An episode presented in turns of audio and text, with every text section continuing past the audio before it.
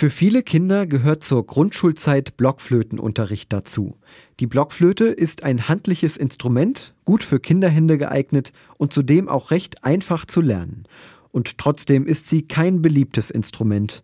Ich vermute, das liegt daran, dass die Töne der Blockflöte schnell mal schrill werden können und unerträglich quietschen, wenn sie falsch gespielt wird. Das führt dazu, dass Blockflöten keinen guten Ruf haben. Ja, sogar noch schlimmer. Flötenmusik gilt als nicht zum Aushalten. So war auch meine Meinung über dieses Instrument. Der Blockflöte konnte ich nichts Gutes abgewinnen. Das änderte sich jedoch, als ich der Blockflöte unvermutet eine zweite Chance gegeben habe. Bei einem Musikkonzert hörte ich eine junge Frau wunderschöne Melodien spielen. Die Töne waren zart und leicht, es klang melodisch und sehr angenehm. Diese Musik war einfach nur wunderschön.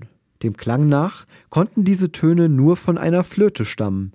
Es musste aber eine ganz besondere und ungewöhnliche Flöte sein, war meine Vermutung.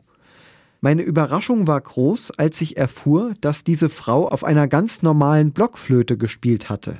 Diesem sonst so schrillen und quietschenden Instrument hatte sie wunderschöne Töne entlockt.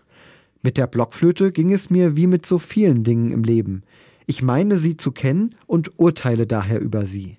Stecken sie erstmal in ihrer Schublade, kommen sie da auch nicht wieder raus. Es braucht eine unerwartete Konfrontation, damit ich überhaupt bereit bin, meine Meinung zu ändern. Daher lohnt es sich, den Dingen und Menschen eine zweite Chance zu geben und zu entdecken, dass manchmal etwas ganz Großes und Schönes in ihnen steckt.